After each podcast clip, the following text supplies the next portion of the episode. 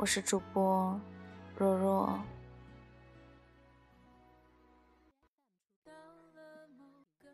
欢迎大家收听荔枝 FM，这里是我爱过你随意幺零三零八六七。一年二十四岁，是我的本命年，在一个春光明媚的日子，我认识了他。他面容白皙，身材消瘦。活脱脱的一个高中毕业生的模样。那天，他刚刚过完自己二十岁的生日。或许，他就是我心目中的白马王子，在本命年里遇到的，一定是我最后的归宿。于是，我们暗暗地传递着纸条，开始约会，相恋着，相爱着。度过了一个个美好的夜晚，父母明里暗里表达着拒绝，不同意我们俩交往。知己好友也不看好他，因为他看起来太单纯，没有男人成熟，而且他们认为姐弟恋往往不会幸福。我爱恋着。纠结着，没有人叫好的爱情，多少有些沧桑，注定会有曲折。为此，他告诉我，要不等他四年，他和我同岁，然后我们俩在一起。我笑他太傻，他却一脸严肃地说：“可以长大，你就等着，不要长大，不要变老。”要老，我就先老。我哈哈大笑，到底是少吃了四年的饭，说话真幼稚。即使一百年后，我们也不会同岁。他认真的看着我，一字一句的告诉我，心之所想，情之所至。在他心中，认定和我同岁，问题不就解决了吗？我哑然无语，然后我们俩继续暗恋着，牵着心，连着肺，成为彼此各自生活的一部分。等待对我们来说都十分辛苦，期间我被亲戚隔三差五的要去相亲，他也被父母强迫着相亲多次，却都没有成功。三年后。我告诉他：“不如我们一起高飞吧。”他像不认识我似的，看着我，放声大笑，笑得直不起腰。笑够了，没心没肺地问我：“是不是想当风尘女侠，想造就一个当代的爱情传奇？”我莫名的愤怒，任由眼泪滂沱。他忽然收敛了笑容，郑重地说：“对不起，他真的不会。”我狠狠地盯着他，大声质问他：“到底爱不爱我？”他一字一句地说：“爱。”但如果为了爱，你放弃家人，那不是爱，那是情伤。也许我可以，你绝对不可以。因为你是女孩子，我的眼泪夺眶而出。四年后的腊月十六，我们举办了传统的婚礼仪式。那天下着大雪，没有车，我以不带车，深一脚浅一脚，走了将近两个小时，终于到达他家。那晚客人散尽，他耳语。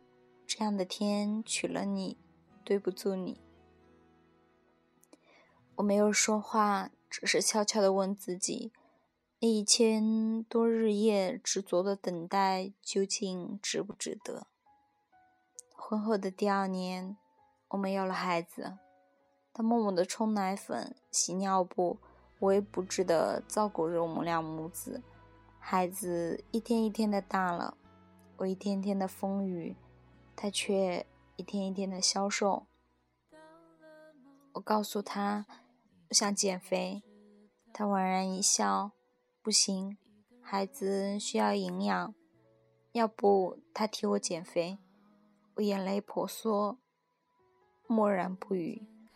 婚后第三年，他倾尽所有，凑钱买了房。一天拿到房产证，我打开一看，上面写着我的名字。问他。不怕我变心吗？他笑着说：“要变心，还是你先变，因为人家看中你是个富婆，我可以，却你不可以。”随后，我俩共同创业，办起了公司，小日子过得越来越红火。有时，两个人走在夕阳里。我说：“哪一天我先走了，再找个伴。”他笑着摇摇头说：“行呀。”我一愣，催他说：“你个无情无义的。”他说：“我就这样爱着你，我可以，却你不可以。你先走了，我可以再过些日子去找你。要是我先走了，你一个人该怎么办呀？”这时，我突然发现，这么多年，我虽然是大姐姐，却一直生活在妹妹的世界里。哪些是我可以的，哪些是我不可以的，她总是分得清清楚楚。我就这样爱着你，我可以，你不可以。也许是我这一辈子听到最多的话了。每一次听到，我都觉得。那是最浪漫的。好了，今天的节目到这里就结束了。希望大家都要幸福，一切都好，大家都可以。走一程的人有多少愿意走完一生的更是寥寥是否刻骨铭心并没那么重要只想在平淡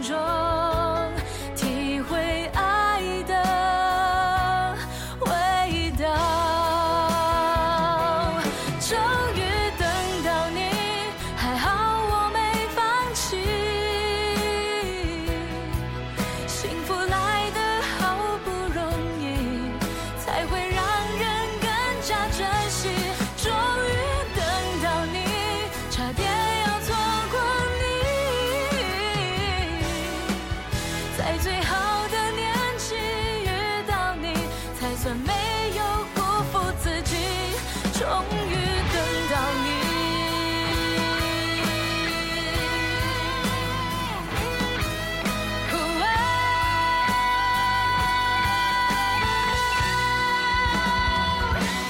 终于等到你，还好我没放弃。幸福来得好不容易，才会让人更加珍惜。终于。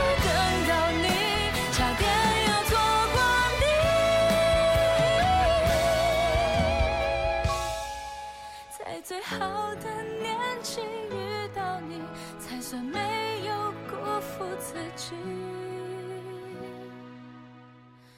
终于等到你。